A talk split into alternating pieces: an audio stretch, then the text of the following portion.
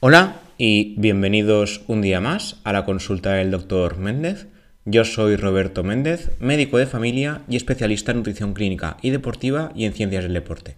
Hoy volveremos a hablar de un tema que ha salido en la consulta, pero no en la consulta con ningún paciente, sino que fue entre compañeros de trabajo. De hecho, ha pasado esta última semana. Porque de repente vi a una compañera que se llevaba detrás la típica botellita de agua, la la típica que te llevas pues a hacer deporte o a salir a caminar, pero se la llevaba de la salita de, estar o, de la consulta y se la llevaba consigo. Y yo digo, ¿por qué te llevas esta botella detrás? Y me dijo lo, bueno, lo que yo ya esperaba y que es lo que suele decir la gente. No, es que me estoy obligando a beber porque no bebo mucha agua y es malo y hay que beber dos litros de agua al día y tal. Y claro, esto es una recomendación que, como hemos hablado en otras ocasiones, hay que comer mejor y moverse más, pues hay que hidratarse abundantemente porque sí, porque no tenemos una explicación y porque no solemos tampoco planteárnoslo nosotros. Pero como yo sí me planteo muchas cosas, que de hecho por eso empecé a escribir hace ya más de 10 años sobre ciencia, medicina y nutrición, pues hoy voy a plantearos esta duda. ¿Realmente hay que beber 2 litros de agua al día o los típicos 8 vasos de agua diarios? Pues como ya sospecharéis, la respuesta es que no. Y nos lo hemos comido otra vez con patatas porque no hemos intentado investigar. Yo el primero, ¿eh? que yo esto lo, me lo pregunté hace unos años y escribí un artículo al respecto, pero hasta hace nada, hace unos pocos años yo hacía lo mismo. No, usted debe beber más. ¿Más cuánto es? Porque encima tampoco solemos decir las cantidades. Yo de hecho en los informes el típico hidratación abundante, dieta sana, y ya está, lo he escrito 20.000 veces, y mis compañeros y compañeras también. O sea, no es una cosa propia, sino que es una cosa bastante generalizada. Entonces, hoy hablaremos un poco de cuánta agua realmente debemos beber al día, por qué 2 litros de agua o 8 vasos de agua al día es un mito que deberíamos desterrar ya ¿Qué pasa cuando bebemos demasiado poco o demasiado? Demasiado ya sea sin querer o queriendo, porque hay trastornos psiquiátricos donde implica un exceso de consumo de agua y esto es peligroso. Como todo en la vida, aunque el agua sea sana, no hay que pasarse. Igual que el oxígeno nos hace falta, demasiado oxígeno nos mata, pues lo mismo. En este caso, el tema del agua. ¿Qué pasa con, el, con lo de los dos litros diarios? Esto realmente es un mito que ya el fisiólogo Heinz Baltin ya lo puso en manifiesto hace solo unos años. En, en 2002 publicó un artículo y explicó si realmente hay evidencia. El artículo os lo enlazaré en las notas del episodio porque creo que es bastante interesante. Y él mismo se preguntó si realmente había evidencia para recomendar los 8 vasos de agua diarios o el conocido en, inglés 8x8. En este caso, la conclusión del artículo, que voy a leeros textualmente, dijo, a pesar de la advertencia omnipresente de que hay que beber al menos 8 vasos de agua al día, tales cantidades no son necesarias en personas sanas. Cabe destacar que la conclusión se limita a adultos sanos en un clima templado que llevan una existencia en gran parte sedentaria. ¿Qué quiere decir esto? Porque esto leído queda muy bonito, pero a lo mejor tenemos dudas. Esto quiere decir que la recomendación en pacientes sanos, en gente del día a día que ni es deportista, ni tiene ninguna enfermedad en especial, ni gente sana, normal, sin más, es una recomendación que no hace falta. Pero si una persona hace mucho ejercicio o su trabajo implica mucha carga física o el motivo que sea necesita beber más agua, es otra historia. Esto es una recomendación generalista donde no tiene cabida en la gente sana. Pero si tú, evidentemente, haces mucho deporte, tienes que beber más agua. Esto me parece lógica, pero por si acaso vale la pena recalcarlo. ¿Cuál es el origen del mito? Hay diversos orígenes, ¿vale? Uno de tantos, que es el que más se suele compartir en artículos y demás, es el, de un libro del año 1974, donde el nutricionista Frederick J. Steyer ya escribió sobre el tema. Estamos hablando de que el mito tendría en este caso, si no cuento mal, 47 años, ¿no? Ahora 2021, 47 años. O sea, desde 1974 nos hemos basado en una frase sin buscarle lógica, ¿no? Simplemente la hemos ido repitiendo y repitiendo y repitiendo y sin más. Y en este caso, en el libro decía tal cual, también os leo textualmente porque esto es importante. Para un adulto promedio, alrededor de 6 a 8 vasos cada 24 horas, que puede depender también del café, del té, de la leche, de refrescos, de cerveza y esto lo comenta de paso, inciso, las frutas y verduras también son una buena fuente de agua.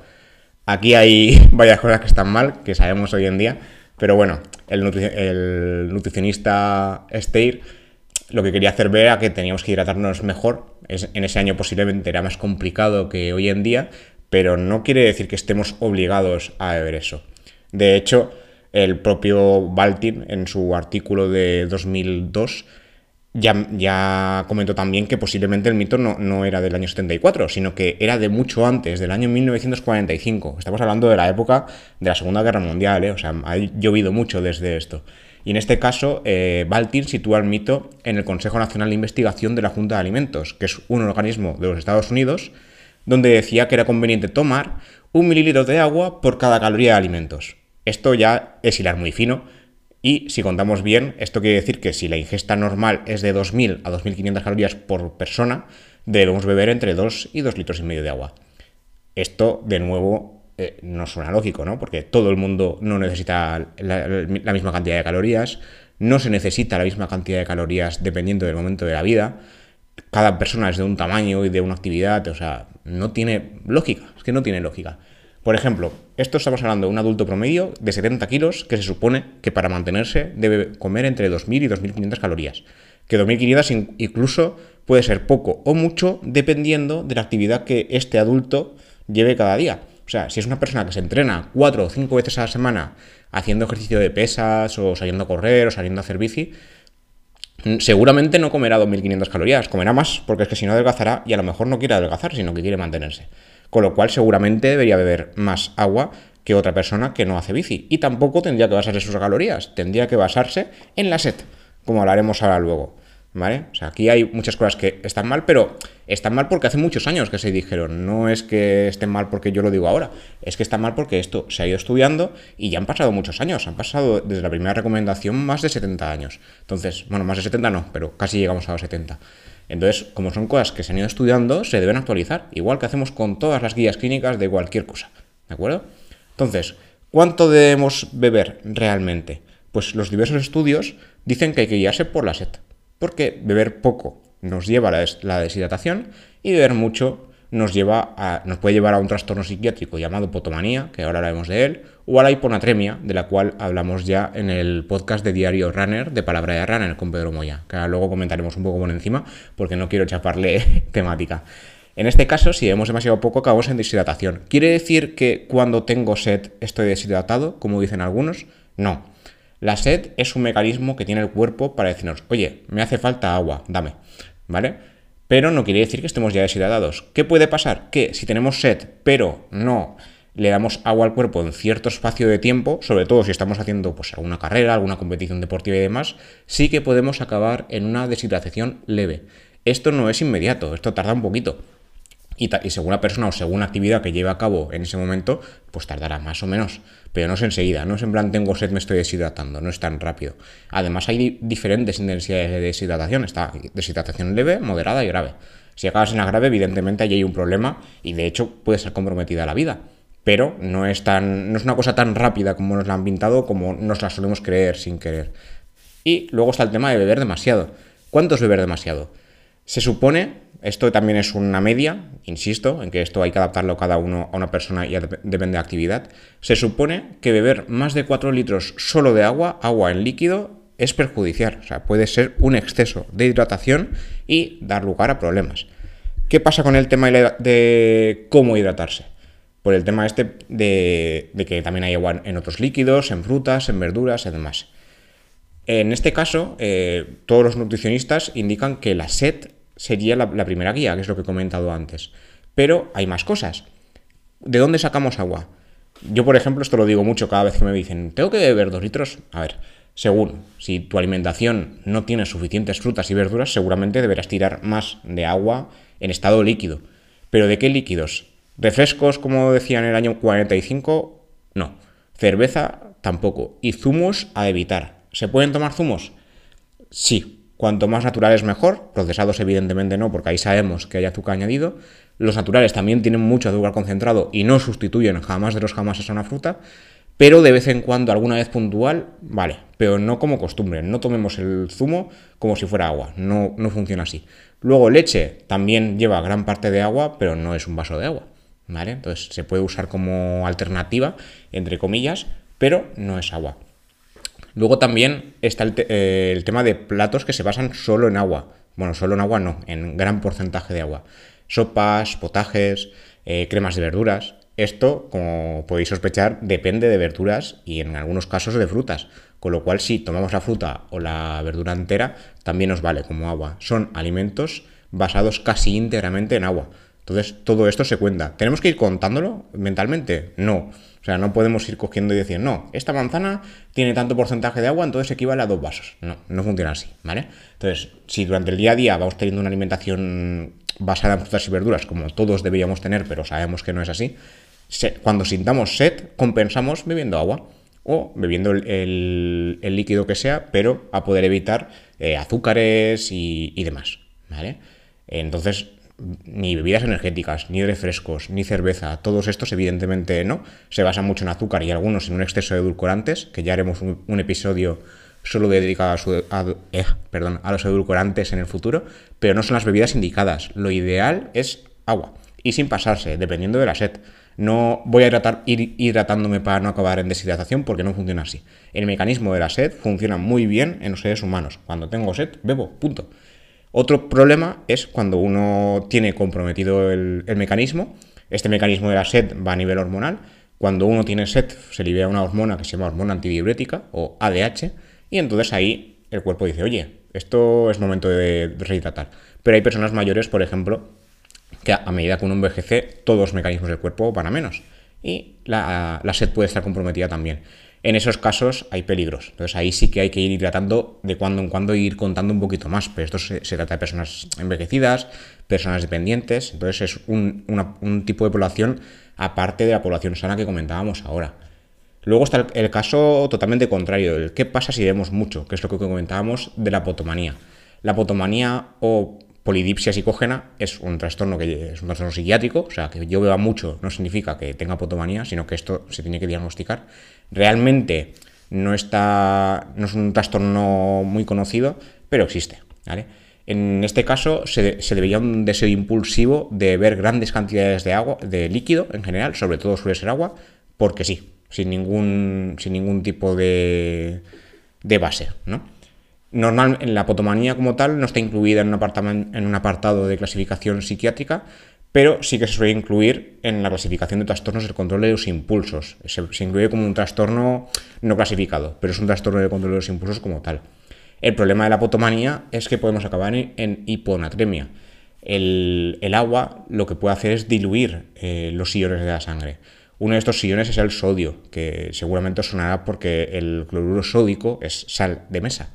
Entonces, cuando metemos mucha agua, en, esto lo podemos hacer con un experimento en casa. Cogemos un vaso de agua y o, al revés, ponemos un, grupito de sal, ¿no? 4 o 5 gramos, a, ojo, ¿eh? Y metemos agua. Cuanta más agua, más se diluye, ¿no? Pues esto en el cuerpo pasa de forma similar. Si metemos mucha agua en el cuerpo, la sal se diluye. Diluir la sal en el cuerpo es peligroso, ¿vale? Esto pasa con el agua, hay con el agua, con el sodio y con otros iones pero el sodio es el que más se ve afectado por el tema del agua. ¿Qué pasa si diluimos demasiado el, sodio? En este caso se crea una, lo que se llama una hiponatremia. Una hiponatremia, que en estos corredores ahora comentaré de pasada, también pasa, puede dar lugar a calambres musculares y cansancio, puede dar dolor de cabeza, náuseas, vómitos, se pueden llegar a hinchar las células a nivel cerebral, que esto es lo más peligroso, y esto da lugar a, síntomas como somnolencia, alucinaciones, convulsiones, parálisis de ciertas partes del cuerpo e incluso si es una hiponatremia grave puede dar lugar a la muerte. Esto, ¿por qué digo muchas veces los deportistas? Porque en una carrera es muy típico, ahora ya no tanto porque se sabe más, ir bebiendo sin control. Llegamos a un avituallamiento, que para los que no seáis corredores es una zona de, parada, ¿no? de stop, y ahí nos dan bebida. Ahora ya lo hacen más, lo de dar bebidas con iones, pero antiguamente se daba mucho agua y ya está. Si bebemos mucha agua sin eh, controlar los electrolitos, el problema es acabar en una hiponatremia y acabar con todos estos síntomas. De hecho, un estudio que ya comenté en el episodio que dedicamos íntegramente a esta, a esta situación, a la hiponatremia del corredor, se realizó en el 2002 en el maratón de Boston y se llegó a la conclusión de que uno de cada 10 participantes, en este caso concretamente un 13%, tenía una hiponatremia leve al finalizar la, maratón y un 0,6 sufría una hiponatremia grave. Esto quiere decir que un porcentaje significativo podía haber acabado en el hospital y de hecho más de uno acabó en el hospital. Que esto, eh, si no se controla a tiempo, mata. Esto es, es, peligroso. Entonces, ¿qué quiere decir esto? Que no tenemos que ir bebiendo sin, sin más, sin sentido. Esto, el cuerpo sabio, no, no, está tan tonto como solemos creer. Entonces, en carreras, por ejemplo, para evitar la hiponatremia, ¿qué es lo que se recomienda? Se recomienda no pasarse, sino ir bebiendo según la sed, practicar la hidratación en los entrenamientos, porque muchas veces esto no se practica, evitar carreras excesivas a nivel de horario, o sea, no superar las 4 horas. Si uno hace ultramaratón, pues evidentemente tendrá que entrenarse para esto a nivel deportivo y a nivel hídrico y beber bebidas deportivas, que esto es enlazaré el, tanto el capítulo que hicimos en Diario Runner como el artículo que hice al respecto, donde la Federación Española de Medicina Deportiva eh, explicaba cómo se hace una bebida deportiva ideal. La mayoría de bebidas deportivas preparadas y comercializadas ya tienen en cuenta todos estos porcentajes, pero si queréis hacerla en casa, pues no está mal tenerlo en cuenta, ¿vale?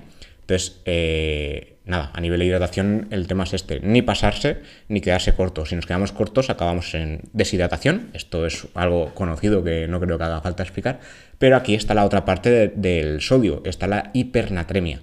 Esto suele pasar en, sobre todo en personas que ya tienen cierta edad y en personas que eh, tienen cierta dependencia o tienen algún tipo de trastorno neurológico. O sea, una persona puede ser joven, pero si sufre algún trastorno neurológico puede también sufrir hipernatremia porque su, su sistema cerebral y su sistema hormonal no funcionan igual, entonces no miden igual.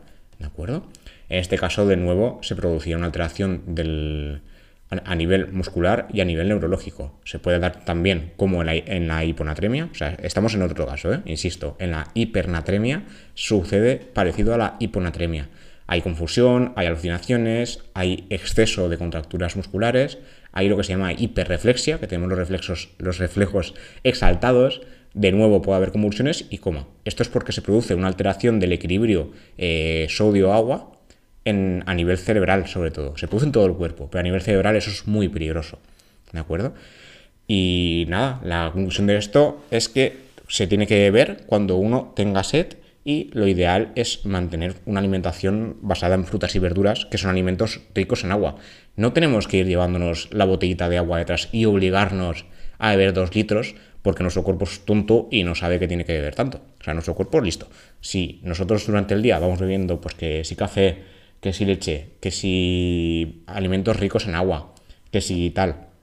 A lo mejor con dos vasos de agua en formato agua líquida habitual es suficiente porque todo el resto ya lo hemos hecho con la hidratación.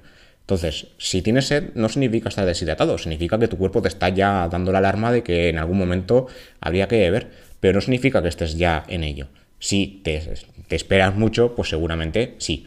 ¿Vale? Pero si te hidratas demasiado, llegará un punto también que tu cuerpo te dirá, oye, te está pasando. Luego ya estaría el tema de la potomanía, que es el exceso de los excesos, y si te pasas a nivel, sobre todo esto pasa a nivel deportivo, pero puede pasar en el día a día, pues acabar una hiponatremia que también es peligroso. Entonces, ni mucho ni poco. Cuando el cuerpo te pida agua a nivel de no tengo sed, se le da de agua, eh, se le da de beber en este caso, y punto. Pero no obligarnos a beber porque es que la OMS dice que hay que beber dos litros de agua al día o ocho vasos de agua al día. Esto no es verdad, también os lo enlazaré, pero no hay ningún sitio donde la Organización Mundial de la Salud diga esto, ¿vale? Es un mito que se ha ido sacando de los anteriores, del año 45 y del año 74. Y lo hemos ido repitiendo como cacatúas, como hacemos con muchas, con muchas de las recomendaciones actuales. Entonces, esto hay que revisarse de vez en cuando y ver que no, que no es así, que no teníamos razón en su día y hay que ir actualizándose, que es lo que intentamos hacer con este podcast. ¿De acuerdo? Entonces, nada, igual que la duda está salió en ambiente de trabajo, como siempre, si tenéis alguna duda, pregunta o queréis que hablemos algún tema determinado, yo encantado, casi también me lo repaso y luego no pongo tonterías en los informes. Yo lo llamo tonterías ahora porque ya lo he hecho, ya lo he repasado, pero no son tonterías, sino que uno pues tiene que ir repasando y actualizándose y, dar lo mejor de sí. No, no es más, ¿eh? que no se ofenda a nadie. Y nada, poco más. Eh, nos veremos en el siguiente capítulo y como siempre, eh, las valoraciones, el feedback, los comentarios en iBox, las 5 estrellas en Apple Podcast serán bien recibidas. Y nada, hasta la próxima.